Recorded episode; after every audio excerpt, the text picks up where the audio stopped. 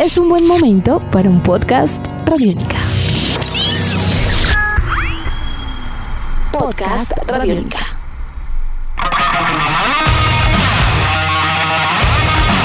Bienvenidos a esta nueva emisión de Podcast Rock and Roll Radio, un producto de Radiónica desarrollado por el señor Andrés Durán, arroba Andrés Durán Rock, y quien les habla Héctor Mora, arroba Mora Rock and Roll, bajo la producción de Juan Jaramillo, Jairo Rocha y la captura sonora de Nelson Gómez. La figura y carrera musical del guitarrista y músico conocido simplemente como Slash tiene un claro arraigo alrededor de su exitosa banda Guns N' Roses. Sin embargo, es claro que su talento se desligó de esa marca hace mucho tiempo. Y de manera exitosa no solo desarrolló Velvet Revolver, sino también una faceta solista que luego se complementó a nivel vocal para sus visiones sonoras con el apoyo del veterano cantante Miles Kennedy de la agrupación Alter Bridge. Recientemente esta aventura junto a los también conocidos como The Conspirators arrojó un nuevo capítulo llamado simplemente 4, disco número 1 en listados para Rock Metal Independent Albums de Billboard. Así que hoy en podcast Rock and Roll Radio, el nuevo disco de Slash junto a Miles Kennedy y los Conspirators. Ford. Eso y mucho más para los próximos minutos. Andrés, muy buenas tardes. Como es habitual, un placer estar con usted hoy disfrutando de un nuevo disco y un nuevo capítulo de Slash. ¿Qué tal Héctor? Muy contento de estar de nuevo con usted aquí en este Rock and Roll Radio Podcast y también agradeciendo a todas las personas que hacen posible este. Y sí señor, vamos a hablar hoy sobre lo que es este Slash 4, pero pues yo sinceramente le quisiera decir Héctor que me confundo un poco cuando hablamos de Slash 4 porque pues eh, como todos sabemos después de su salida de Guns N' Roses eh, vinieron proyectos como Slash, Snake Pit, eh, luego, eh, como usted bien lo dice, Velvet Revolver. Él comenzó a trabajar como Slash en un álbum solista en el 2010. Posteriormente, digamos que eh, comienza a trabajar con Slash featuring Miles Kennedy and Conspirators. Yo creo que de allí, de esta, de esta pata del gato, es donde podemos deducir que es el número 4 de esta familia de Slash, Miles Kennedy, The Conspirators. Su primero fue Apocalyptic Love en el 2012, luego World on Fire 2014, luego Living the Dream 2018 y ahora 4 2022. Sí, señor. De hecho, una producción, estaba pensando mientras usted hacía todo este recorrido, yo llegué a pensar que la firma fuerte de él en esos proyectos solista iba a ser Slash's Snake Pit.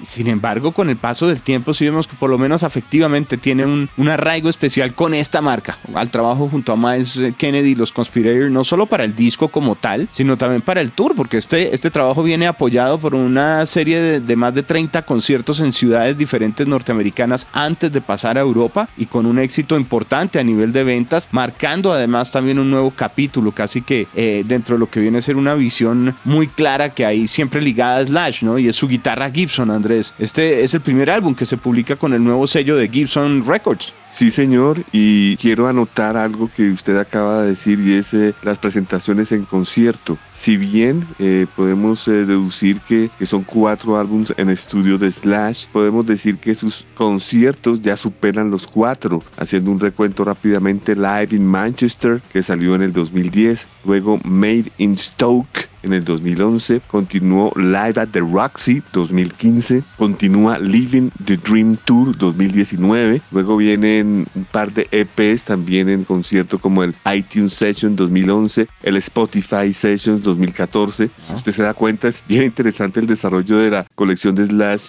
eh, teniendo en cuenta que ya superan sus discos en concierto a su propia razón social. Y como usted bien lo ha dicho, pues sí, es el primer disco de Slash y los Conspirators con el primer sello que también lanza el sello disquero basado en Nashville, Tennessee, como lo supimos toda la vida, se especializaba en manufacturar guitarras eh, durante muchas generaciones. Bueno, pues eh, eh, ellos quieren trabajar ahora como sello disquero y quieren apoyar artistas, quieren grabar artistas que según ellos han servido para el desarrollo de la guitarra como tal y pues por supuesto artistas que han utilizado sus guitarras. Una estrategia también interesante para un mundo en donde durante algún tiempo se, se congeló incluso la idea de, de, de, la gente querer aprender a tocar un instrumento. Se hablaba de la crisis de las tiendas de guitarras y de las fábricas y sí hubo un cambio muy muy fuerte. Pero fíjese que en el fondo eh, se van depurando también muchas cosas. Este catálogo promete mucho alrededor de iniciativas de un sonido claro porque este disco y el sonido de Slash ha sido Gibson muy marcado alrededor de todo el tiempo y para este álbum tratan que así sea, no solamente en cuanto a grabación, sino en concepto general. Igual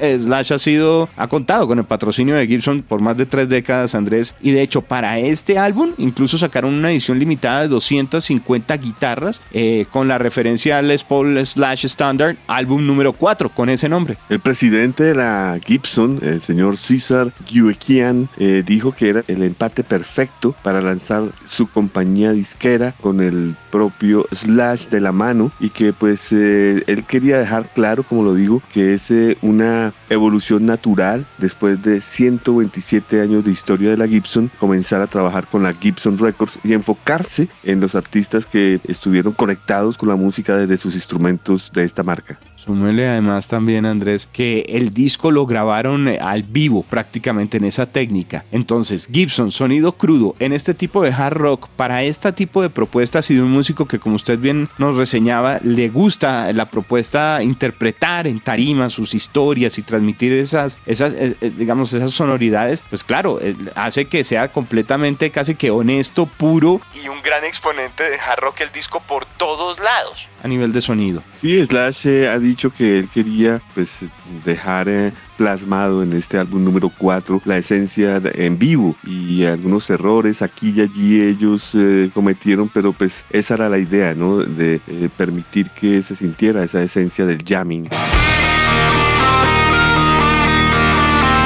Pues el álbum ha sido bien recibido a nivel de ventas, a nivel de críticas en general. Incluso escuchándolo, tengo que confesarle que, me pareció un disco ameno, agradable, un disco digerible, eh, de muchos riffs de guitarra. Es rock de guitarras. Eh, eh, de hecho, las melodías vocales de Miles Kennedy son muy agradables. Tal vez porque siento que es muy, muy presente la cual es la propuesta de Slash. Tampoco es que se arriesgue mucho. Hay un par de canciones donde de pronto hay, hay otro tipo de atmósfera, así de texturas para algunas cosas de cuerdas, el bajo, de pronto algunas cosas más industriales, pero en general lo sentí muy parejo. El productor Dave Cobb, que nació en Savannah, Georgia, eh, digamos es un productor que no se especializa en rock. Él ha venido trabajando desde su base en Nashville, Tennessee, de donde también es el sello disquero eh, Gibson. Yo creo que yo creo que la Gibson escogió a Dave Cobb, Héctor, ¿no le parece? Eh, el hecho es que este señor ha trabajado con personajes como John Peer, eh, Brandy Carlyle, eh, Jason Isbell, Stu Grill Simpson, The High Owen. Digamos que el grupo más rockero que ha trabajado el señor Dave Cobb serían los Rival Sons. Mm, extraño, pero sí es un sonido muy Nashville, un, un ensamble que sí podríamos pensar viene, viene como direccionado desde ese universo Gibson. Señor, el productor del disco inmediatamente anterior, Living the Dream, era Michael Elvis eh, así que este es un nuevo experimento, creo yo, para Slash y los Conspirators. Ahora les tocó componerlo todo en COVID, ¿no? Este fue en plena pandemia. Totalmente, tiene usted razón. Eh, el, álbum tuvo complicaciones para grabar, no solo por el COVID, eh, sino también la distancia entre los integrantes. Miles Kennedy, recordemos que tiene también sus eh, proyectos como solista y contrajo el virus. Y pues él dice que en, momentos en, en, este disco se alcanza a sentir un poco su congestión nasal. Además, también tenía trabajo como presto a ser presentado ya en su carrera como solista, realmente también, como Miles Kennedy, un disco que además le fue muy bien todo se ha juntado, no ha parado. Yo me imagino que, que, esto tuvo que haber sido algo muy intenso. El éxito no se hizo esperar porque no solo en Estados Unidos número uno, como le comentaba, sino número dos en el Reino Unido, por ejemplo. ¿Qué le parece, Héctor, si examinamos las canciones rápidamente? Perfecto, preparado, porque el disco, además, para poder llegar a la conclusión. la conclusión y el puntaje. Y el puntaje, sí. Esto hable con The River is Rising, canción de 3 minutos 42. Me parece un buen riff, buena voz, eh, upbeat, la canción es rápida, es un buen tema para iniciar el álbum. Siento lo mismo. Para hacer el banderazo, eh, expone claramente lo que uno espera de un disco de Slash. Hay hard rock, al final es puro Guns N' Roses a toda velocidad. De eso, de hecho, sentí en algunos momentos el desenfreno eh, cercano, sin querer, pues ellos calcar, obviamente, la, la, identidad o el furor de Guns N' Roses. Pero aquí hay mucha gasolina y muchos once de strip también al final. La segunda canción es Whatever Gets You By, canción de 3 minutos 40. Es mid tempo, hay una muy buena voz. Eh, suena también muy Guns N' Roses, hay buenos solos aquí. Eh, en este tema sentí un complemento adicional a, su descripción. Y es que aquí sí percibí un poco Velvet Revolver. En el tipo de riff de guitarra, sí, sí. También, entonces es por ahí, si ahí notaba algo familiar, no sé. Sí. Vic, tercera canción, 4 minutos 36. También es una canción mid-tempo. Eh, se utiliza mucho el voice box a través de la guitarra Gibson. Hay buena voz, eh, batería persistente aquí. Sentí que el sonido se abría un poquito ya más en el disco. Aquí ya varía, eh, hay un riff que da vueltas, como en otro, otro tipo de estrategia, pero sí percibí también un toque clásico, no sé si a usted le pasó, yo sentí un poquito de Deep Purple acá. E incluso en Miles Kennedy sentí un poco de inspiración Glenn Hughes. Y la batería, recordemos que ahí está el señor Brent Fitz, que ha mm. Con Vince Neil, con Alice Cooper, Gene Simmons, es un buen baterista.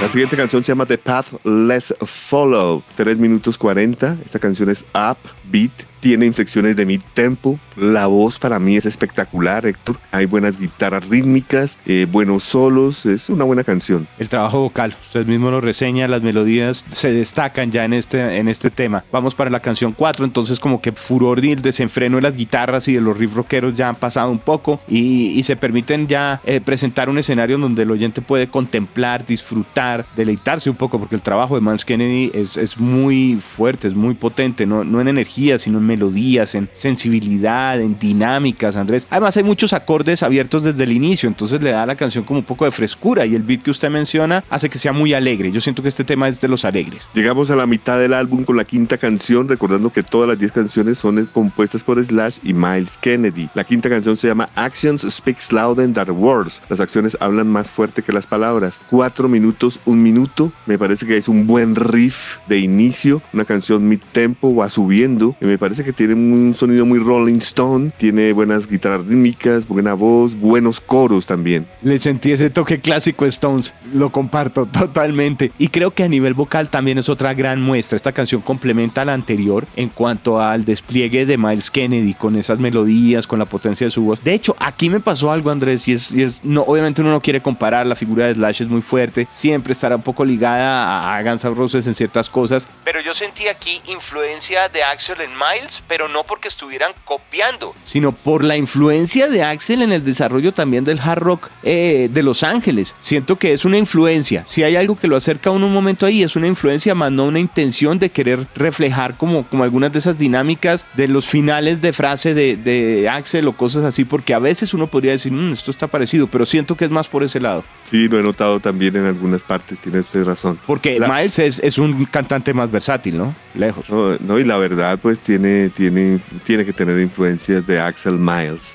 Llega el Spirit Love. 4 minutos 15 tiene esta canción. Eh, inicia como con unas notas arábicas, una voz excelente, eh, tiene efectos la voz, eh, me parece que entra suave y a su vez es pesada. El, el, riff es muy interesante, el solo es raro, esta canción me parece diferente. Total, Andrés, yo sentí que esta, este tema era de misterio y esas escalas menores al principio y todos esos ambientes le dan como, como algo de un toque místico y demás.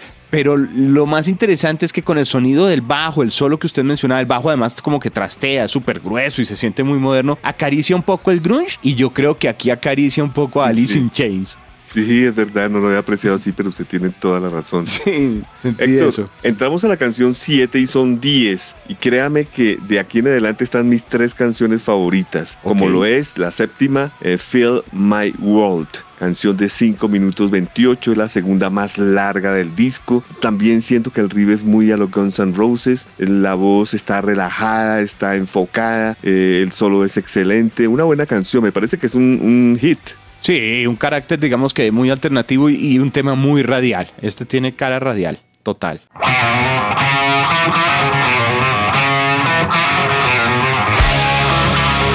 Luego viene April's Fool, 4.33. Hay un buen riff, está arriba la canción. Yo creo que es de las más, más arriba de todas las del disco. Hay buena voz, eh, el solo es corto, pero pues directo lo sentí un poquito hard rock blues y eso me gusta, que es como la muestra más clara de, del hard rock blues de Miles Kennedy, el de Slash, el de los Conspirator, de una manera potente y contundente. Esta es la más eh, eh, representativa de esa combinación. Viene la penúltima canción que se llama Call of the Dogs, canción de 3 minutos 15, buen riff, es la más pesada del disco, eh, es un sencillo, es excelente canción. Siento que es el complemento de April's Fool para una faceta totalmente guitarrera del disco y de puro sonido Gibson. Y lo ratifican. eh, varias veces. El coro me pareció muy, muy bien trabajado, muy melódico, también todas las partes de Miles. Es un tema pegajoso. Y esto cierra con la décima canción que se llama Fall Back to Earth. 6 minutos 23, es la canción más larga del disco. Tiene un intro lento. Eh, yo no sé si usted lo notó, pero yo, yo siento que la canción tiene un aire a lo Journey. Tiene buenas guitarras, es una especie de Strange eh, a la manera de los Conspirators y Miles Davis. Sí, un final además eh, más dramático. Hay un inicio cromático por un lado, pero toda la, la pieza como tal tiende a ser una balada de unos caracteres muy emotivos. Entonces es como un gran finale, más o menos, como si hubieran querido dejar claro que también pueden hacer ese tipo de cosas. Sí, es gran final. Tiene usted razón. Entonces, eh, creo que es un recorrido completo. Eh, no sé, para usted eh, me gustaría conocer su opinión frente al álbum, porque en determinado momento no sé, lo siento a veces parejo, repito. Bueno, yo de 1 a 5 le daría un 3, Héctor. Eh, yo creo que el disco podría haber sido más arriesgado, más, más pesadito, no sé, pero también está bien calculado. Yo creo que la parte vocal sí saca 4, 4 y medio. Miles es un super cantante. Eh, creo que la intervención de los Conspirators es un poco tímida, como lo dije. El que más se destaca es Brent Fitz, el baterista, pero Todd Kings eh, en el bajo y Frank Como que eh, eh, no, no se destacan mucho. De pronto Frank, por ese gran fantasma detrás de Slash, no lo logra hacer y, el bajo pues sí es, es tímido. Yo siento que el disco ratifica el sonido de Slash, de Miles Kennedy en los Conspirators, digamos de esa forma, es potente, tiene un nuevo capítulo, siempre es agradable escuchar y sentir un poco de rock and roll puro y de hard rock en este caso, claro, también con blues desde, desde la costa oeste norteamericana, porque eso es la banda. Y hoy en día no hay muchas bandas que puedan hacer eso con la frescura, con, digamos, con todo el, poderío, la experiencia y la credibilidad como le fluye a estos músicos. Es impresionante, Andrés. Incluso en, uno de esos conciertos, en un par de sesiones que tuve la oportunidad de disfrutar mientras preparábamos este material y en el último mes, porque el disco ha sido muy bien recibido, me daba cuenta que es una banda y un tipo de sonido que, que va es al vivo. Entonces creo que la producción es muy buena, el hecho de grabarlo en Nashville, además en los estudios de RCA, eso le da una mística, pues ahí ha grabado B.B. King, Elvis Presley, Dolly Parton, todo. Entonces lo siente uno con un respaldo muy robusto, eh, pero las canciones me parece lo mismo, creo que no, no, no se arriesga demasiado, creo que Slash en ese sentido eh, está en una línea donde tampoco tiene como mayor interés en innovar Creo que el trabajo de Miles Kennedy se destaca, al igual que usted, por eso le daría un 3-8. Está bien, yo, sí, yo puedo, subir un poco la calificación, un 3-4, 3-5, o sí, entre eso, Héctor. Casi lo raja. No, no, no, no, no, sí, un 3-5 está bien. Eh, eh, eh, es, es, claro que, que, que, siguen trabajando y son bien recibidos, que es lo que usted nos puso en claro al inicio de, de este podcast, ¿no? un número 2 en Australia, número 4 en Austria, número 8 en Bélgica, número 10 en Finlandia, número 4 en Alemania, número 15 en Hungría, 8 en Polonia, 6 en Portugal, 9 en Suecia, 3 en Escocia, 2 en Suiza, 5 en el Reino Unido, 1 en en eh, UK Metal Albums y en la Billboard eh, Independent Albums en el número 11 y en el Top Rock Albums número 13. Así que es un buen disco. Creo que el toque particular a nivel de, del productor es lo que de pronto no nos convenció, no logró traducir si había otra intención. Es que es un productor de country igual. Sí, exactamente. Tiene usted toda la razón. Ahí eso tiene mucho que ver. Pues bueno, esta ha sido simplemente una opinión. Los invitamos para que disfruten el disco, que es lo importante, es lo clave. Está disponible ya en todas las plataformas. Cuenta con varios videos interesantes para eh, sencillamente disfrutar de todas formas de una presentación increíble. Slash sigue siendo una figura muy importante dentro del rock and roll, Andrés, y siempre será grato escucharlo tocar. Totalmente de acuerdo. De pronto,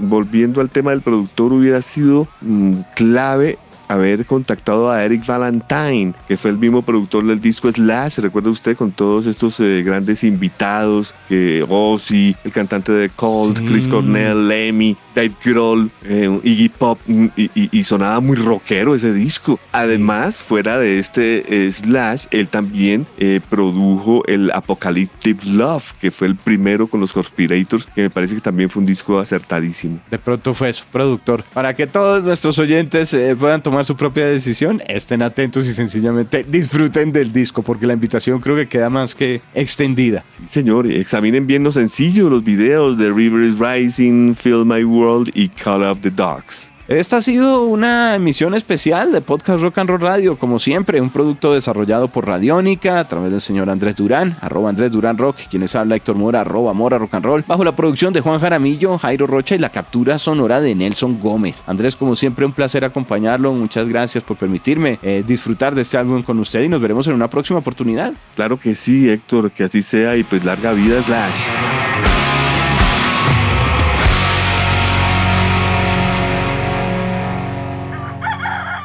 Hola, soy Fausto García Calderón. Hago parte del equipo de paz de Radio Nacional de Colombia y quiero invitarlos a escuchar Inquebrantables, Voces del Cambio, la serie de podcast en la que les traemos historias de gente excepcional que está cambiando la historia en lugares a los que ha llegado la paz. Sigan estos relatos que traemos desde las regiones colombianas cada mes. El triunfo se describe hoy con la dulzura de Encuentren este podcast en cualquier plataforma de distribución que prefieran y en nuestra página web Radio Nacional Co. Nuestros podcasts están en radionica.rocks, en iTunes, en RTVC Play y en nuestra app Radionica para Android y iPhone. Podcast Radionica.